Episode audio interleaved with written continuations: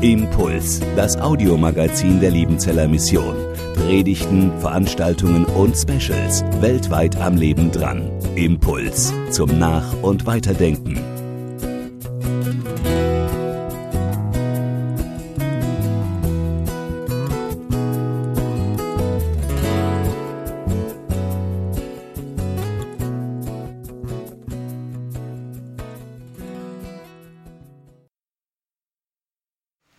Gnade sei mit uns und Friede von Gott, unserem Vater und dem Herrn Jesus Christus.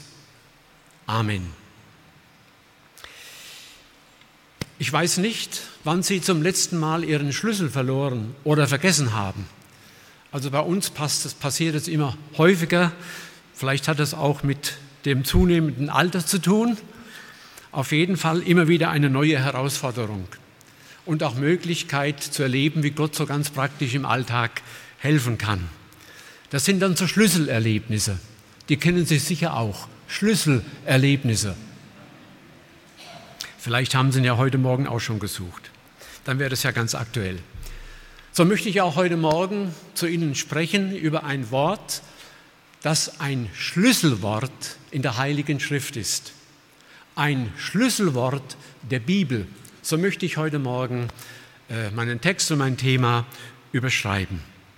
Dazu lese ich den Psalm, einen Teil davon, den wir vorhin schon miteinander gebetet haben. Psalm 37, die Verse 1 bis 11.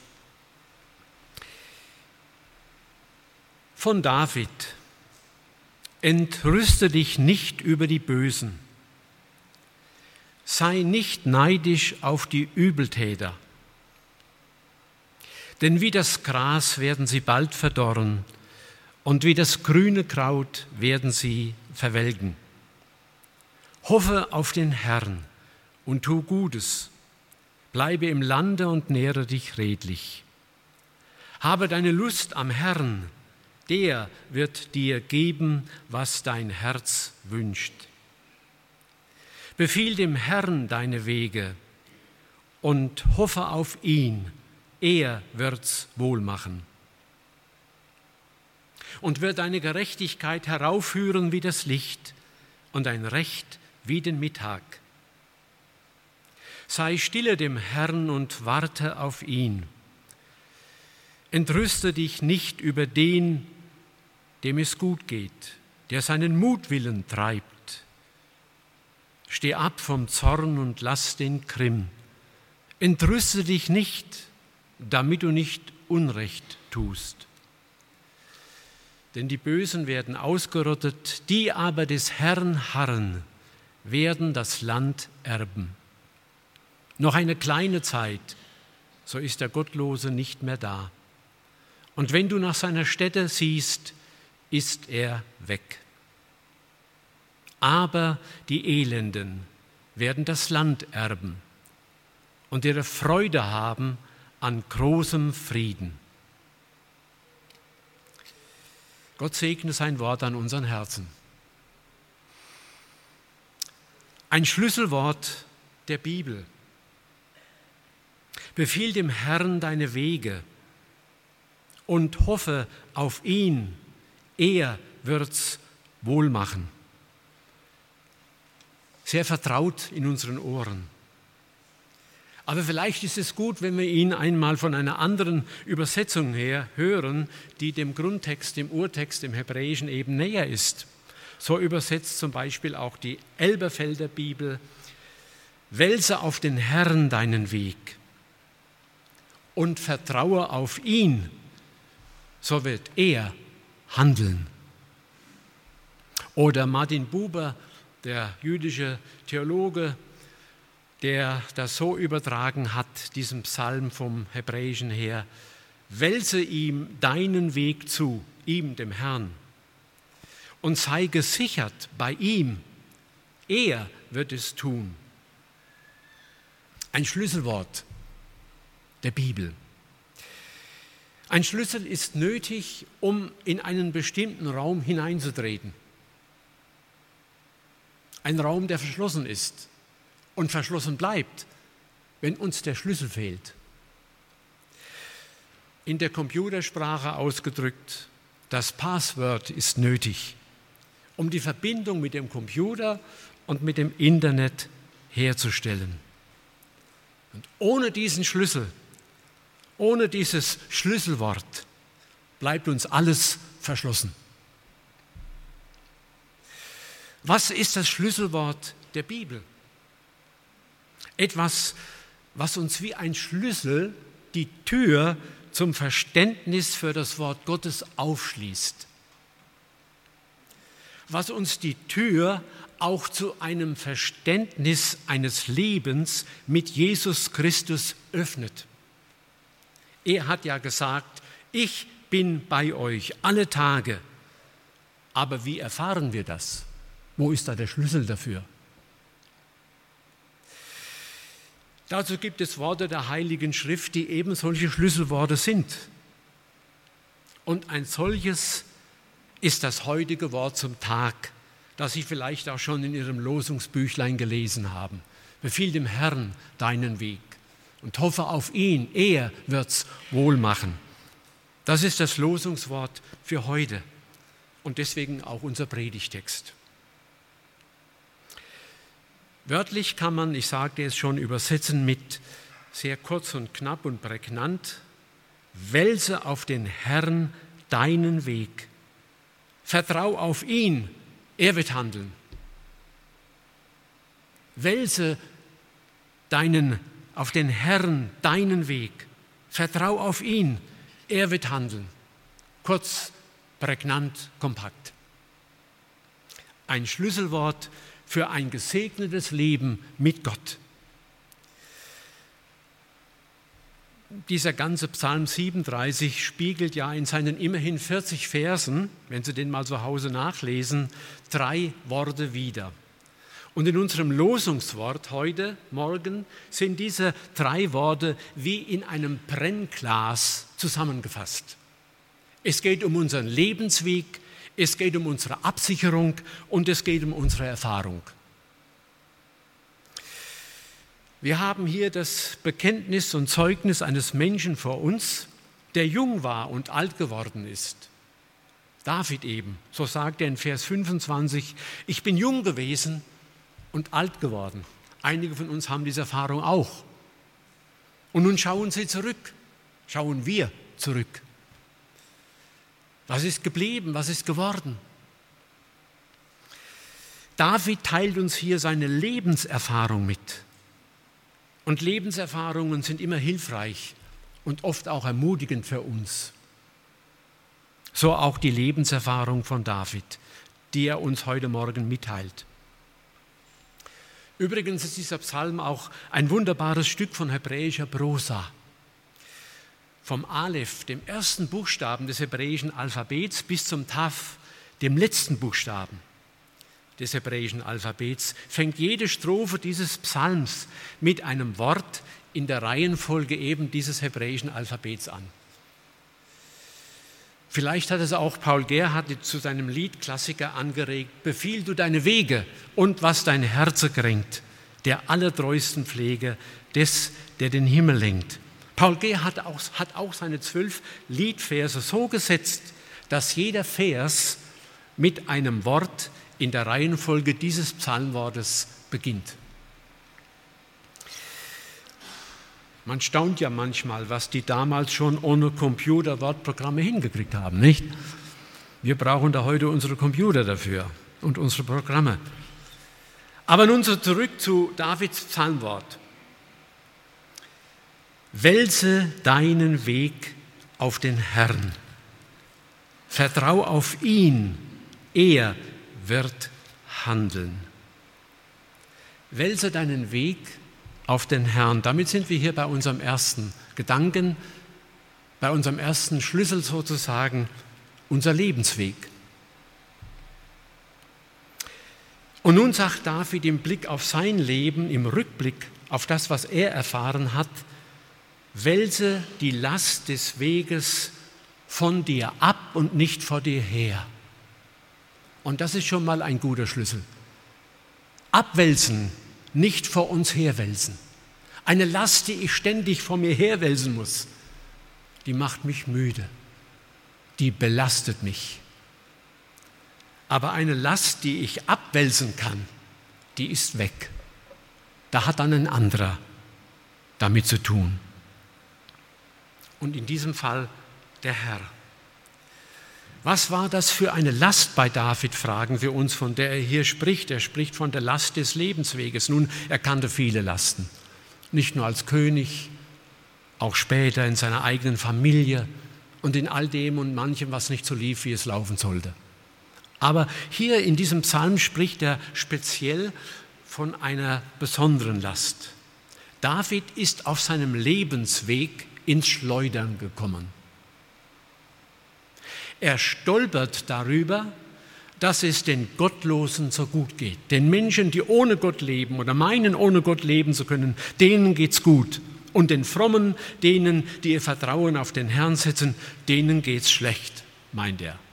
Sieht er, erlebt er. Und dieses Thema zieht sich durch diesen ganzen Psalm hindurch. Warum geht es dem einen so gut und dem anderen so dreckig? Diesem greifbaren Glück der Menschen ohne Gott stellt er immer wieder den Glauben an Gott und das Glück eines Lebens mit ihm gegenüber. Das Glück eines Lebens, das aber nicht immer greifbar ist, aber verheißen ist und erfahrbar ist. Das ist eine der Lasten von Davids Lebensweg, mit denen er kämpft und ringt und sich auseinandersetzt. Und so etwas kann ja auch uns zur Last auf unserem Weg werden. Man bemüht sich, das Richtige zu tun, aber es scheint nicht zu gelingen. Einem anderen, der das Leben auf die leichte Schulter nimmt, sozusagen, dem mag es nur so zufliegen. Und das wird uns dann zur Frage, zur Anfechtung, zur Last. Und wir fragen, warum ist das so? Wieso verläuft mein Weg mit Gott so kantig und der eines anderen ohne Gott scheinbar so rund und glatt? Man vergleicht. Und beim Vergleichen ziehen wir meistens den kürzeren. Und dieses Vergleichen nimmt die Freude und den Schwung aus unserem Lebensweg. Ein erfahrener Seelsorger sagte einmal, alle Not kommt vom Vergleichen. Den Satz habe ich nicht mehr vergessen. Alle Not kommt vom Vergleichen. Kann man drüber nachdenken. David gibt uns nun den Rat, vergleich dein Leben nicht mit anderen. Gehe deinen Weg im Vertrauen auf den Herrn und überlass den Weg anderer Gottesplänen.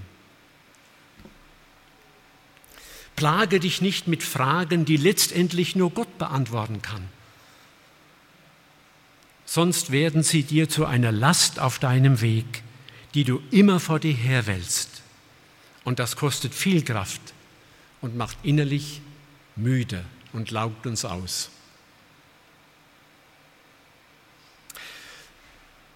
Welche Weglast wälzt du heute Morgen vor dir her? Was macht dich müde? Was zermürbt dich mitten in der Urlaubszeit? Welche Fragen treiben dich im Blick auf andere um?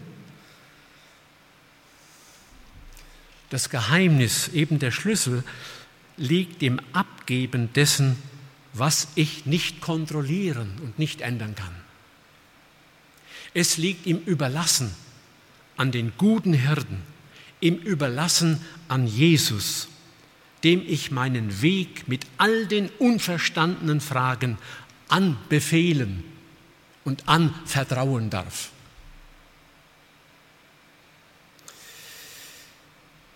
Dieses Abwälzen zum Herrn hin ist eine Übung, die man nicht in der Tasche hat, so statisch wie ein Betonklotz, sondern die ist sehr dynamisch, fordert uns immer wieder neu heraus und will immer wieder neu eingeübt werden, unabhängig vom Alter und unserer Erfahrung mit Gott. Immer wieder neu. Eine Übung. Und wenn du das nicht alleine packst, dann geh zu einem Menschen deines Vertrauens und sprich mit ihm darüber. Und dann könnt ihr es gemeinsam an Gott im Gebet abgeben, anbefehlen, anvertrauen, überlassen, abwälzen. Denn gerade in dieser Übung ist das Gebet, das Gespräch mit Gott eine große Hilfe. Wie anders sollte ich es abgeben können? Die Lebenslasten werden nicht leichter, wenn wir sie allein, wenn wir uns allein mit ihnen herumplagen. Oder nur da und dort mal ein paar Sätze zu diesem oder jenem Menschen sagen. Das mag zwar momentan helfen, ist aber keine grundlegende Hilfe. Wenn der Blinddarm entzündet ist, dann gehen wir doch auch nicht zum Metzger, sondern normalerweise zum Chirurgen. Und wenn die Uhr kaputt ist, dann gehen wir nicht zum Schmied und Automechaniker, sondern wir gehen zum Uhrmacher, dem Fachmann, der kompetent ist, damit umzugehen. Und wenn die Last deines Weges dir zu schwer wird, dann doktere nicht selbst daran herum, sondern bring sie zu Jesus Christus. Der kann damit umgehen. Den ermüdest du nicht, den beschwerst du damit nicht.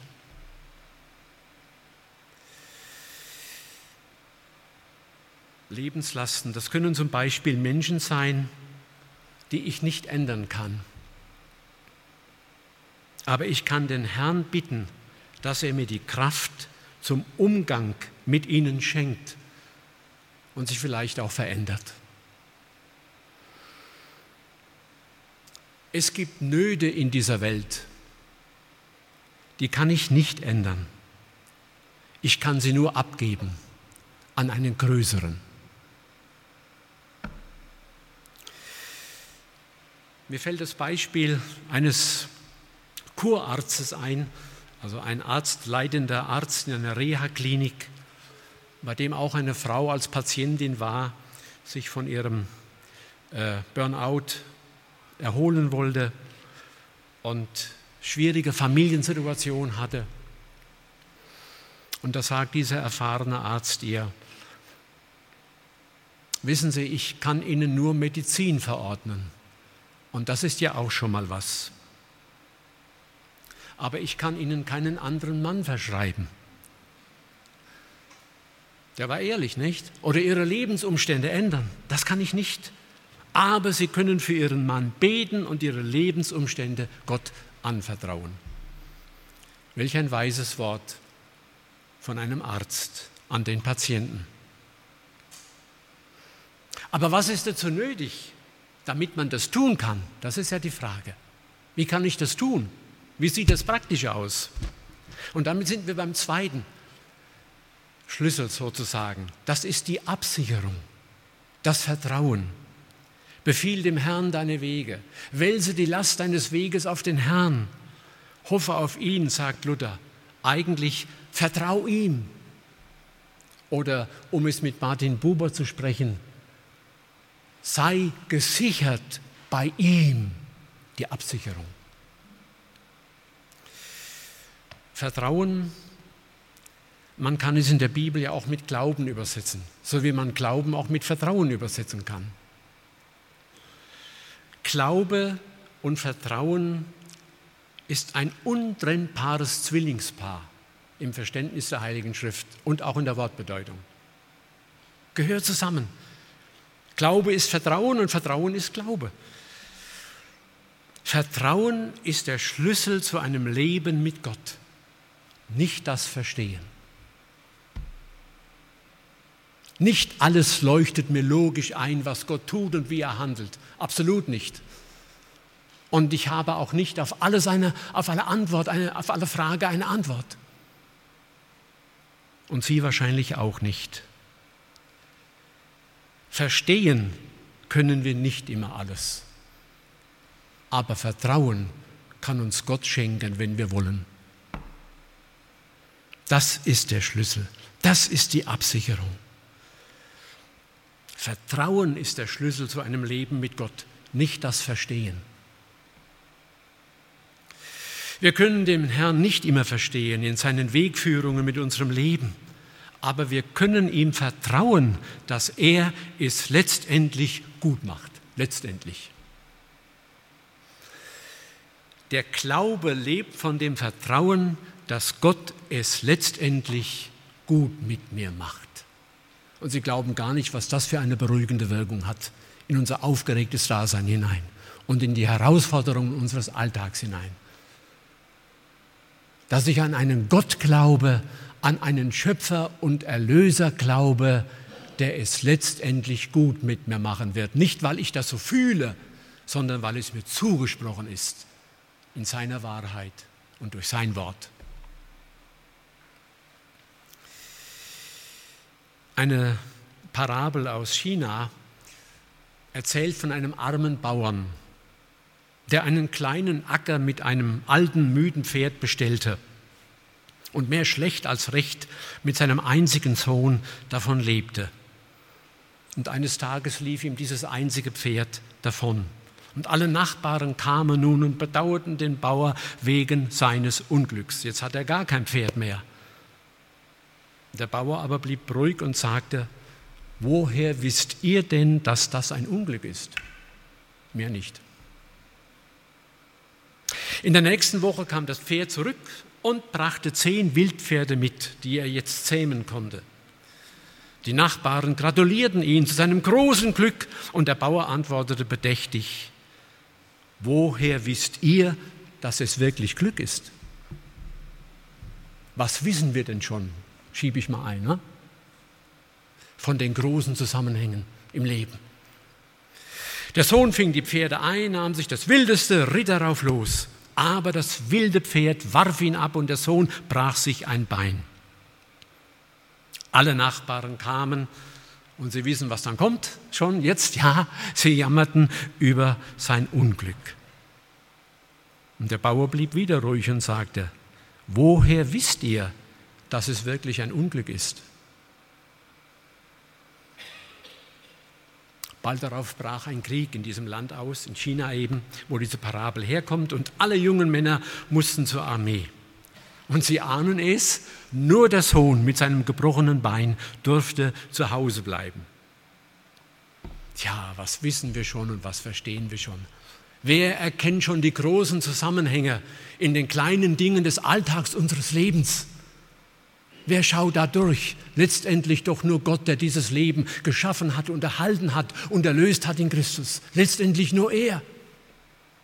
Also kann ich es ihm beruhigt anvertrauen und sagen, Herr, du bist kompetent, dich ermüde ich nicht, du wirst damit fertig und du verstehst das, was mir zu hoch ist. Wichtiger als das Verstehen, das lehrt uns auch diese Geschichte, ist dann das Vertrauen. Das deutsche Wort Vertrauen steckt ja in vielen Wortbildungen drin. Ich traue jemand. Ich vertraue mich jemanden an. Ich traue jemandem etwas zu, also in positiver Bedeutung jetzt.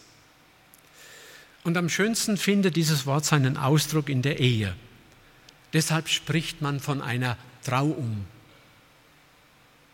weil man da sich gegenseitig anvertraut, sich gegenseitig anvertraut wird. Das heißt, dass ich meinen Lebensweg nicht mehr allein gehe, sondern mit einem anderen zusammen. Ich teile sozusagen mein Leben mit ihm, in guten wie in schlechten Tagen. Das ist Vertrauen. Ich vertraue mich einem anderen an. Ein wunderbares Bild für die Glaubensbeziehung und für das Leben auch mit Gott. Interessant ist, dass das hebräische Wort für Glauben, für Vertrauen aus der Wortwurzel Aman kommt. Und das bedeutet, sich an etwas festzumachen. Vertrauen ist gleich sich an etwas festmachen. Eben, sichere dich bei ihm ab. Und er, bei dem ich mich absichere, der hält mich, wenn ich ausrutsche. Ich muss nicht abstürzen. Er sichert mich. Und selbst wenn ich stolpere und falle und abzustürzen scheine, er fängt mich auf. Das ist Absicherung. Vers 24 in unserem Psalm hat es ja auch so ausgedrückt. Fällt er, also der Vertrauende, er oder sie, nicht? Fällt er oder sie, stürzt er doch nicht, denn der Herr hält ihn fest bei der Hand. Vorhin haben wir es miteinander gebetet. Ja, das gilt, das ist so. Absicherung. Fallen können wir. Stürzen können wir auch. Aber der Herr hält uns im Fallen und im Stürzen fest in der Hand, wenn wir ihm vertrauen. Er lässt uns nicht abrutschen und abgleiten und abstürzen ins Bodenlose. Wir sind gehalten. Das meint Vertrauen und das meint die Absicherung in ihm und durch ihn, im Vertrauen. Da fällt uns das Bild eines Karabinerhagens ein. Ich klinke mich bei Gott mit meinem Lebensseil ein, sichere mich bei ihm ab und er hält mich, wenn ich ausrutsche. Ich muss nicht abstürzen, er sichert mich. Das ist Vertrauen. Ich weiß, er sichert mich, auch wenn ich falle. Vertrauen ist die Grundhaltung eines Lebens mit Gott und deshalb ein Schlüssel dafür. Vertrauen ist auch die tägliche Übung in der Nachfolge Jesu Christi in den kleinen und großen Herausforderungen des Alltags, in deinem und meinem Leben, heute und morgen und jeden Tag. Es ist das Vertrauen, dass auch in den unverstandenen Lebenswegen der Herr alles zum Besten für mich wenden kann und wenden will, auch wenn ich es nicht, noch nicht verstehe. Das gilt für deinen ganz normalen Alltag wenn Sorgen dich um die Zukunft bedrängen, dann wälze sie im Vertrauen auf den Herrn ab und sage, Herr, ich habe jetzt getan, was ich konnte. Das andere steht in deiner Hand. Das kann ich nicht. Oder wenn eine Diagnose beim Arzt ansteht, dann dürfen wir sagen, Herr, danke, dass auch meine Krankheitszeit in deiner Hand steht und du dem Arzt Weisheit zur Erstellung einer guten Therapie geben kannst. Das ist Vertrauen praktisch. Oder wenn wir durch einen Neuanfang herausgefordert werden, etwa einen Wohnungswechsel oder einen Arbeitswechsel, dann dürfen wir sagen, Herr, ich weiß auch nicht, wie sich das Neue alles gestalten und ordnen wird aber du hast gesagt, dass du es fügen willst. Ich vertraue dir, dass du es gut machen wirst. Und das bringt uns zu unserem letzten Punkt. Das ist die Erfahrung. Die Erfahrung. Wir sollen erleben, wie er, der Herr, handelt, wie er es fügt. So kann man dieses Wort auch noch übersetzen. Wie er es fügt. Interessant ist, dass die beiden ersten Teile, also diese Absicherung im Vertrauen bei Gott und das Abwälzen der Lasten auf den Herrn, dass diese beiden ersten Teile eine Ermutigung sind, ein Aufruf an uns sind, gib doch deine Lasten ab und eine Bitte zum Absichern bei ihm sind, sichere dich im Vertrauen bei ihm ab. Das ist unsere jetzige Übung dass wir erfahren, dass er handelt und dass er es fügt, das ist hier in unserem Text in der Zukunftsform geschrieben. So wird er handeln. Jetzt noch nicht, aber zu seiner Zeit und auf seine Weise wird er handeln, wird er eingreifen. So sagt es David, so hat er es erfahren. Es ist noch ausstehend, dieses Handeln Gottes in meinem Leben und in deinem Leben, aber es ist uns verheißen. Und da gilt wohl dann auch der Liedvers, wenn die Stunden sich gefunden, bricht die Hilfe mit Macht herein. Aber sie müssen sich eben nach Gottes Willen finden vorher. Und das ist unsere Spannung, darauf zu warten. Zum Schluss noch eine Frage. Man könnte ja jetzt von diesem Text her dazu animiert, sagen, also befiehl dem Herrn deine Wege, vertraue auf ihn, er wird handeln, haben wir dann nichts mehr zu tun? Haben wir dann nichts mehr zu tun, wenn er handelt? Doch, wir haben auch etwas zu tun. Wir tun mit seiner Hilfe, was wir tun können. Und das, was wir nicht tun können, das tut er. So steht es da. Wir bringen ihm sozusagen im Bild gesprochen die einzelnen Puzzleteilchen unseres Lebens. Und er fügt sie zu einem großen ganzen Bild zusammen. Das Vertrauen zu Gott lässt uns die Hände nicht in den Schoß legen und den lieben Gott einen guten Mann sein, wie man so flott sagt, sondern lässt unsere Hände tun, was uns möglich ist. Und dann handelt Gott zu seiner Zeit und tut, was uns nicht möglich ist. Ich schließe mit einem Erleben eben von Paul Gerhardt, der dieses wunderschöne Lied gedichtet hat, zu diesem Vers, zu diesem Psalmwort. Es war ja im 17. Jahrhundert, da waren noch manche, manche Dinge anders gelagert wie bei uns heute. Er war zehn Jahre Pfarrer an St. Nikolai in Berlin und hat einen guten Dienst getan. Und dann wurde er seines Amtes enthoben. Der Kurfürst, der damals das äh, bestimmen konnte, wer als Pfarrer angestellt ist und wer nicht, der entließ ihn, weil Paul Gerhard gewissensmäßig ein Toleranzedikt, der war ein überzeugter Lutheraner und er konnte da dieses Toleranzedikt des großen Kurfürsten deswegen nicht unterschreiben und ihm nicht zustimmen. Und deswegen hat ihn der Kurfürst entlassen und weggeschickt. So war das damals. Jetzt verlässt er Berlin mit seiner Familie, mit seiner Frau, seinen Kindern, ohne zu wissen, wohin er sich wenden soll. Seine Frau war untröstlich und völlig aufgelöst. Paul Gerhard versuchte sie mit, und das ist ja alles historisch belegt, das ist keine schöne, nette, erbauliche Geschichte, ja, das ist wirklich so passiert. Paul Gerhard versuchte sie vergeblich mit guten Worten aufzumuntern. Aber das prallte alles an ihr ab. Und schließlich las er ihr sein berühmtes Lied vor, Befiehl du deine Wege und was dein Herz kränkt.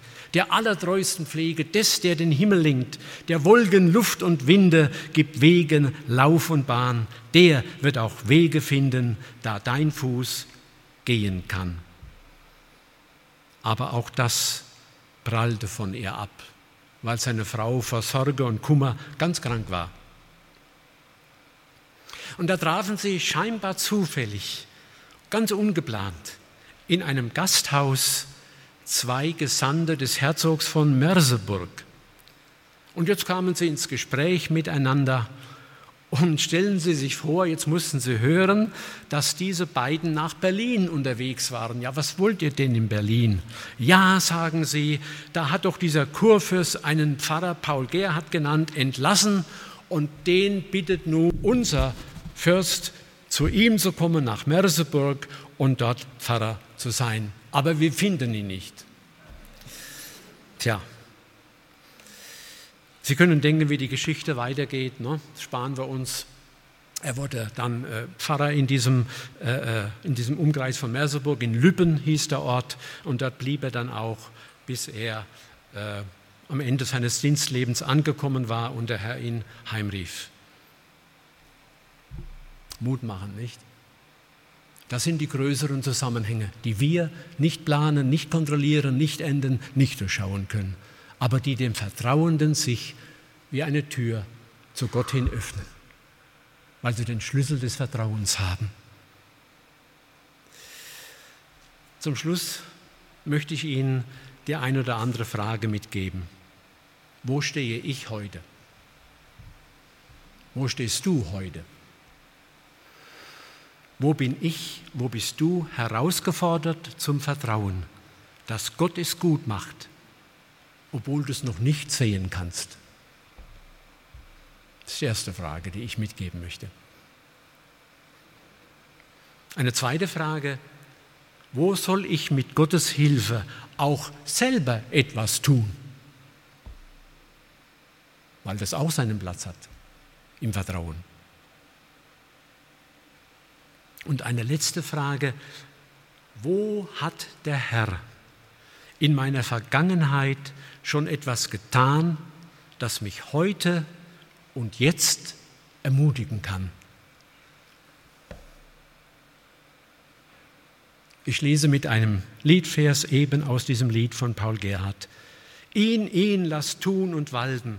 Er ist ein weiser Fürst und wird sich so verhalten, dass du dich wundern wirst, wenn er, wie es ihm gebühret, mit wunderbarem Rat das Werk hinausgeführet, das dich bekümmert hat. Amen.